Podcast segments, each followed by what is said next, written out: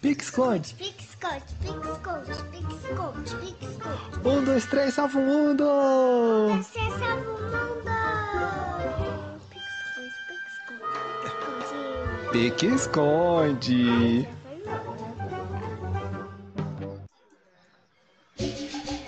Senhoras e senhores, põe a mão no chão, senhoras e senhores, pule pé só. Senhoras e senhores, sejam muito bem-vindos ao nosso Pique Esconde, um podcast para quem tem criança e gosta de criança, assim como eu, Zé Tempo, e meu companheiro de jornada, Diego Laco Moreno, que não está aqui hoje. Vocês estão estranhando, né, seu rostinho aqui diferente? É! Quem está conosco hoje é o nosso querido convidado, Mestre Ferradura. Mestre, muito, muito, muito obrigado pela sua presença. Obrigado de coração por ter aceitado o nosso convite. Que demais, obrigado mesmo, de coração. Valeu, viu? Prazer estar aqui com você, estar com seu público. Muito obrigado pelo convite. Maravilha, que show, que maravilha. Para quem não conhece esse nosso querido mestre Ferradura, ele é muito famoso pelo seu trabalho Brincadeira de Angola com a criançada. Não só isso, mas com outros trabalhos mais antigos conhecimento dele, por conta desse trabalho, por isso que ele foi atrás, para ver como é que funciona esse esquema de brincar de capoeira com as crianças. Aliás, antes até mesmo disso, querido mestre, como foi esse seu interesse pela capoeira com as crianças ou pelo seu primeiro interesse com a capoeira? Foi quando você era criança ou não? Quando você já estava depois de formado? Conta pra gente um pouquinho da sua história, por favor. Eu comecei aqui no Rio de Janeiro já como adolescente, não era criança, apesar de eu ter conhecido a capoeira como qualquer criança brasileira ainda na infância. É, eu, eu, tive até uma história engraçada, porque a minha primeira lembrança de capoeira é com uma briga. Eu vi uma briga na escola e alguém gritou: é capoeira contra o karatê, é capoeira contra o karatê. É, é, é a primeira lembrança que eu tenho de capoeira. Aí depois é, eu acabei aprendendo um ou dois movimentos de um amigo que me ensinou alguma coisinha e era um, era um cara que na época fazia bem capoeira, era mais velho. Oi, meu amor, vem cá. Estamos aqui com os amigos. E que foi? Ó, tô aqui com um amiguinho que quer falar com a gente. Oi! Olá, tudo bom? Tá, tchau. Tudo tchau. bem? Muito lindinha. Aí, essa aqui é a praça onde eu dou aula, então de vez em quando as crianças vão vir aqui falar comigo. Ótimo. Ah, aí eu, depois disso, procurei uma escola de capoeira mesmo e comecei a treinar com 15 anos. E logo no início, a pessoa com quem eu fazia aula, ela já dava aula no, numa escolinha. Então eu comecei a ir de vez em quando, acompanhar, ver as aulas, e com 19 anos eu, eu abri o meu próprio trabalho. Comecei a, a dar aula é, em escolas, principalmente para crianças pequenas, e isso não era.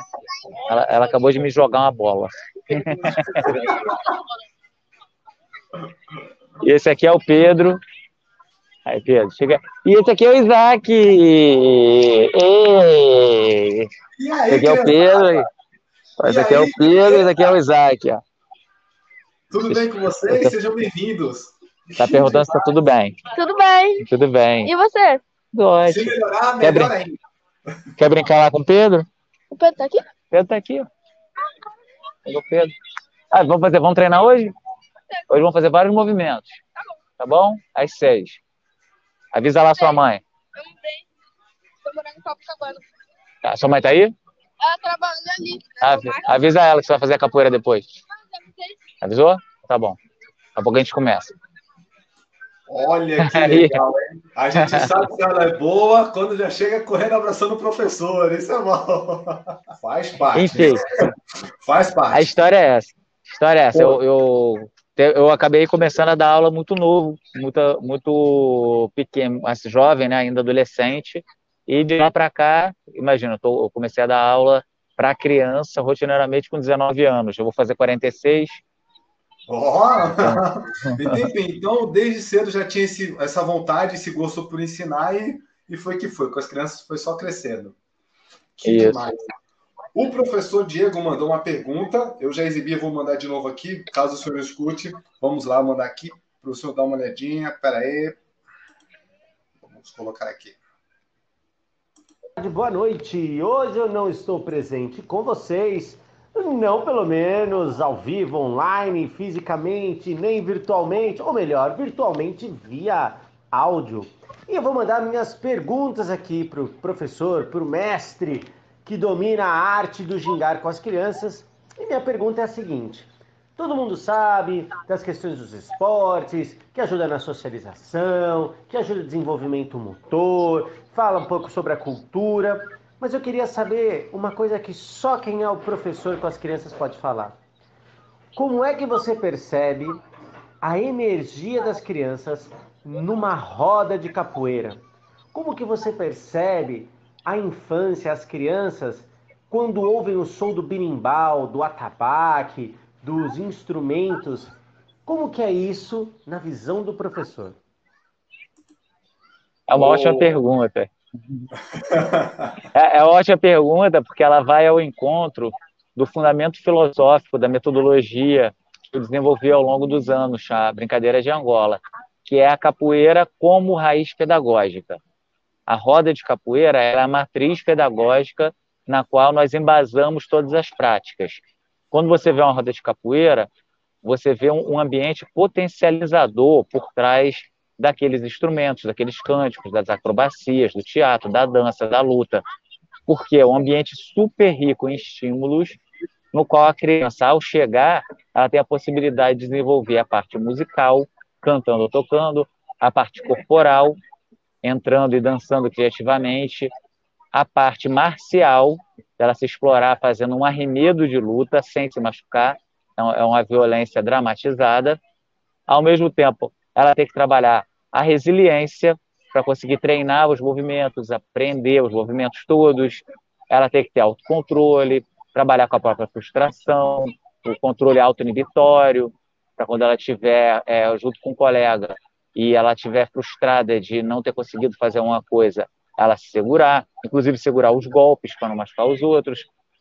E isso tudo enriquecido com aquele, aquela ferramenta de desenvolvimento pessoal incrível que é a cultura brasileira. Quando você pega e, e pensa em todos os lugares onde a gente tem um samba, tem um forró, você tem uma dança, a capoeira está incluída, existe alguma coisa de capoeira ali, a criança começa a visualizar que a, a, a cultura brasileira em geral faz parte de algo que ela sabe, que ela está conectada. E aí, respondendo a pergunta, quando a criança chega na roda de capoeira, é como se fosse um parque de diversões. É, imagina, é uma aula de música, de acrobacia, de luta, de teatro, de dança, tudo ao mesmo tempo. Que demais, que demais. Tudo isso ao mesmo tempo. E será que ela cria toda essa sensação de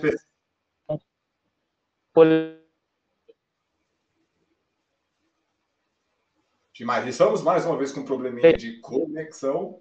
Opa, deu uma cortadinha, mas, tá mas não tem problema. Tá. Estamos retomando. Então, a, eu acho que é isso, é um ambiente que, que, no qual a criança se conecta. E em relação à energia, energia é sempre um termo é, que nós temos que usar com cuidado, com um, uma certa prudência, porque pode significar é, uma série de coisas, mas eu acho que se a gente falar como um, um estado de um estado de emoção no qual a pessoa não está é, conectada simplesmente com as coisas mundanas, com as coisas materiais, a gente pode dizer que existe uma energia na roda de capoeira do próprio transe, dos instrumentos, da música, do movimento. E, e, a gente vê muitas crianças entrando em transe, assim como elas entram em transe quando elas estão numa festa, tocando música, elas começam a dançar, às vezes até assistindo um desenho animado, criança entra em transe. Na, na roda de capoeira é muito comum isso, principalmente bebezinho, bebezinho de um ano, de dois anos, parar na roda de capoeira e ficar assim, ó. E ficar meia hora sentado, uma criança que não para quieta nunca, fica meia hora sentada olhando uma roda de capoeira. Ai, que demais. Eu preciso confessar que essa sensação de transe foi o que me apaixonou a minha esposa na capoeira, porque minha esposa é capoeirista, então para todo mundo eu falo isso, né? Então a primeira vez que eu a vi jogando na roda, a sensação que eu vi dela tendo em transe, conectada na roda, aquilo ali foi muito apaixonante para mim, é que estou casado com ela até hoje, Nossa filha também faz capoeira, então. E a gente assistiu muitos vídeos, muitos vídeos do seu trabalho. Né? Aquele videozinho, brincadeira de capoeira Angola, que tem uns 12 minutos. Rodou muito aqui em casa, rodou muito. Que legal. Então, nossa amiga, ela sabe de cor, assim, todas, todas as musiquinhas, ela ficava toda hora assim, ó, oh, papai, ó, bubuzinho, bubuzinho, ó, bubando bubu. Ela adorava, ela adorava. Ah, que maneiro. O pessoal Muito que bom. quiser acompanhar no canal do YouTube, canal é, Ferradura Capoeira, tem aí tem um monte de brincadeira, tem uma, uma playlist que foi feita especialmente para as crianças na quarentena. Que é, é, acho que é o nome da playlist é, é Crianças Maluquinhas Presas Dentro de Casa. É Alguma mesmo. coisa assim. é isso mesmo. Conheço bem. A gente brincou bastante. Vamos mais uma pergunta do professor Diego. Ele mandou umas perguntas muito bacanas aqui. Vamos compartilhar aqui. Bora aqui, colocar esta aqui. Pera aí. Como você percebe, já viu atitudes de mudança no comportamento das crianças onde a capoeira foi a responsável pelo processo de aprendizagem daquele estímulo?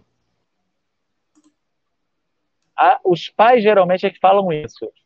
Os responsáveis chegam para a gente e falam: ah, ah, o menino, por exemplo, está mais destro, está mais habilidoso, caiu.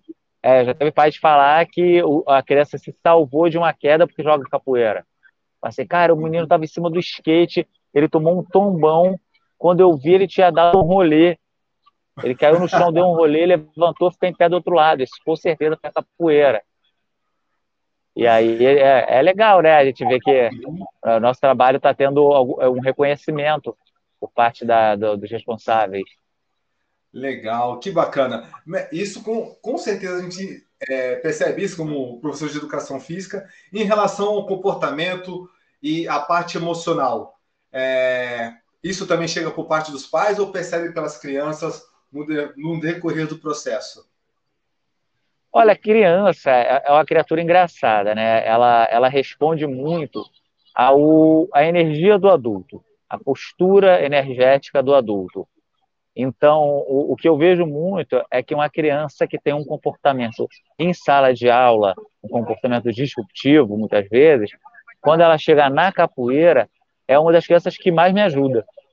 Criança que participa, que está o o tempo todo é, estimulando as outras. Porque é, a gente faz muita brincadeira, a gente bota as crianças para se mexerem o tempo todo. Então, eu acho que grande parte dos problemas comportamentais que as crianças apresentam na sociedade moderna se deve ao fato de elas estarem sentadas a maior parte do tempo. Elas, elas serem obrigadas a permanecerem sentadas em, em inatividade a maior parte do tempo. E eu acho que a solução para isso seria colocar a escola para se movimentar. Então, eu, eu não costumo ver problemas de comportamento. Em geral, como a minha aula é sempre muito divertida, muito estimulante, as crianças se comportam melhor do que geralmente elas se comportam em outros ambientes. Pô, legal, mestre, legal. E, e essa é uma linguagem que a gente gosta de trabalhar como professor para as crianças e automaticamente você também consegue fazer essa mesma linguagem para os adultos de jogar as brincadeiras ou não? Aí você sempre adapta ou você faz questão de deixar essa linguagem bem simples e bem divertida quando você muda o seu público? Essa é uma ótima pergunta. É uma ótima pergunta, porque realmente tem muita gente que trabalha com metodologias diferentes para públicos diferentes. Eu não, eu acredito que os princípios são universais, inclusive os princípios de aprendizagem. Todo mundo, não importa a idade, não importa a condição física, não importa se tem deficiência, se não tem, do país, todo mundo, independentemente de, de qualquer variável, as pessoas elas têm que ter algumas coisas universais em comum. E se essas coisas universais são respeitadas, a aula dá certo. Quais são essa, é, esses elementos? A gente tem que ter segurança, tanto para os adultos quanto para as crianças. A gente tem que ter diversão. Se tem diversão, as pessoas relaxam, elas se permitem, elas se permitem errar, elas se permitem tentar. Aí gente precisa ter aprendizagem, quando tem diversão, a tendência é que a aprendizagem seja é, conectada de uma forma mais eficiente, porque ela se relaciona com afetos, e quanto mais afetos você tem junto com, com o conteúdo apresentado, melhor é a assimilação, já está conectando várias partes do cérebro. E você tem que ter uma, uma questão de significação. A, a, o conteúdo apresentado pelo professor tem que ter algum significado para o aluno. Então, para a criança, isso tem que estar conectado com a realidade imagética dela, com a, a, realidade simbólica e com a realidade social. Com o adulto, é exatamente a mesma coisa. A gente até incentiva assim, os adultos a relaxarem mais, a procurarem se permitir ser um pouco mais criança, se colocar mais nesse lugar de criança. Não, demais. Eu lembrei isso porque recentemente, na, no Dia das Crianças, eu fiz uma aula especial lá no, no SESC. E aí eu tinha comentado com os outros professores, eu falei, ah, vou dar uma aula especial, vou dar uma aula de Dia das Crianças. Aí eu peguei corda, peguei bambolê, fiz algumas brincadeiras de estafetas. Nossa, mas foi uma energia tão incrível que todos eles começaram a mandar mensagem depois, Zé, que aula que demais, que a gente estava precisando disso, que não sei o quê. Eu falei assim, ah, então, como todo bom ser humano, vocês gostam de brincar, é isso, né? Aí eu falei para eles, ó, oh, gente, brincadeira é coisa séria, né? brincadeira não é só fazer o balba, não. Brincadeira é muito importante. O processo de aprendizagem é muito importante e é até muito mais significativo a partir do momento que você está brincando. Né? Como a gente sempre gosta de falar aqui. Nossa, e os, eles adoraram, falaram, pelo amor de Deus, faz de novo, que não sei o que. Você percebe que nas brincadeiras realmente a galera entra bonito na jogada. Muito bacana. Claro.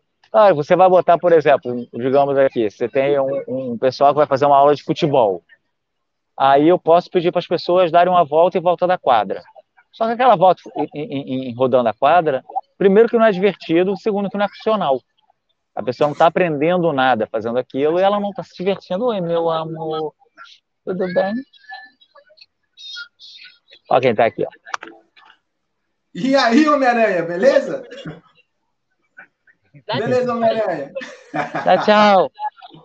Tchau. Tchau, tchau. Isso. Que legal! É. Homem-Aranha veio aqui na nossa aula. Aí sim. E então, se eu pegar, por exemplo, no, usando esse exemplo de futebol, eu pegar uma bola e aí, desde o começo, falar para a pessoa, cara, joga um bobinho. Três, bota em trio, joga um bobinho eles vão correr igualzinho, vão se aquecer igualzinho, só que é funcional e é divertido. Então, isso em qualquer treinamento, qualquer tipo de treinamento, a gente tem que ter pensando qual é a função, qual é, qual é o sistema mais eficiente que tem. E em 90% dos casos, o sistema mais eficiente vai ser também o mais divertido. Isso, viva diversão. que maravilha, beleza.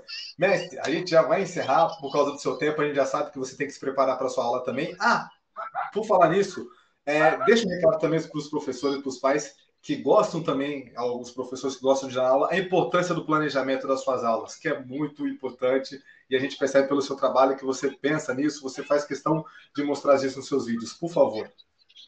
O planejamento é um plano de voo. Eu, eu encaro a profissão do professor e eu, a profissão do professor de educação infantil, principalmente, como o, o mesmo papel de um piloto de avião, de um engenheiro ou de um cirurgião. Então, o cirurgião, ele vai abrir sua barriga, ele tem que saber qual ferramenta que ele vai usar, né? Não vai chegar lá na hora e falar, qual é, qual é o bisturi aqui mesmo? É o número 7. É, o piloto de avião vai entrar ali, é, vem cá, para onde que eu vou mesmo agora? Peraí, daí, ah, é para Malásia? Tá bom, por onde que vai? É, o engenheiro começa a construir o prédio, hum, vou ter quantos andares esse prédio aí? Na hora da construção que ele vê. Ah, é, bota aí meia dúzia de, de, de, de pé de areia aí, bota um pouco de cimento, vai dar certo. Ele te vê que a, a construção de uma aula de capoeira infantil, ela deve seguir a mesma teoria, ela deve seguir a mesma seriedade de um trabalho que, que determina a, a, o rumo da vida das pessoas, né? Claro que na aula de numa aula de, de capoeira infantil a gente não está lidando com vida e morte, mas a gente está lidando com vida, apesar de não estar tá lidando com morte. A gente está lidando com, com, a, com a possibilidade da pessoa se potencializar mais. E o planejamento para isso é fundamental. Você saber o que você vai, fazer, você se organizar, você ter intencionalidade pedagógica, planejar suas aulas para chegar em algum lugar. e até poder mensurar se a aula deu certo, se não deu, poder avaliar e fazer correções de rumo. Isso aí não, não é imprescindível. Sensacional, mestre. Mestre, fique à vontade caso queira fazer o seu merchan, mostrar algum trabalho, falar de algum trabalho que está acontecendo atualmente, queira divulgar, por favor, fique à vontade. O momento é esse, caso queira, viu? Por favor. Eu queria fazer o merchan da capoeira. Queria dizer para as pessoas que estão assistindo, são o público são famílias e crianças que procurem a capoeira, procurem algum lugar perto da sua casa e coloque seu filho para fazer aula, coloque sua criança para fazer aula, porque é uma das atividades mais potencializadoras que existem no mundo. É uma tecnologia social sem igual no mundo. É, é uma ferramenta de trabalhar a coordenação, é a ferramenta de trabalhar a socialização, a ferramenta de trabalhar a inserção na cultura. É, é um instrumento sem igual para o desenvolvimento pessoal da criança. Pô, sensacional, mestre. Muito obrigado. Muito obrigado pela participação. Obrigado de coração por ter aceitado. Valeu. Hoje, hoje à noite, com certeza, vai estar também liberado já no Spotify, caso as pessoas queiram escutar direitinho, tá bom? Toda a audiência, muito obrigado pela participação. Até um próximo episódio. Valeu mesmo, gente. Obrigado. Um abraço para o Diego também, que está acompanhando de longe, não pôde estar presente fisicamente, mas ele está mandando aquele axé para a gente. Beleza, mestre? Tá joia, pessoal. Quiserem, quiserem conhecer um pouco mais, me procura lá no arroba ferradura capoeira. Instagram. Show, Obrigado, viu? Obrigado mesmo de coração. Tchau. Valeu, Tchau, tchau. Valeu.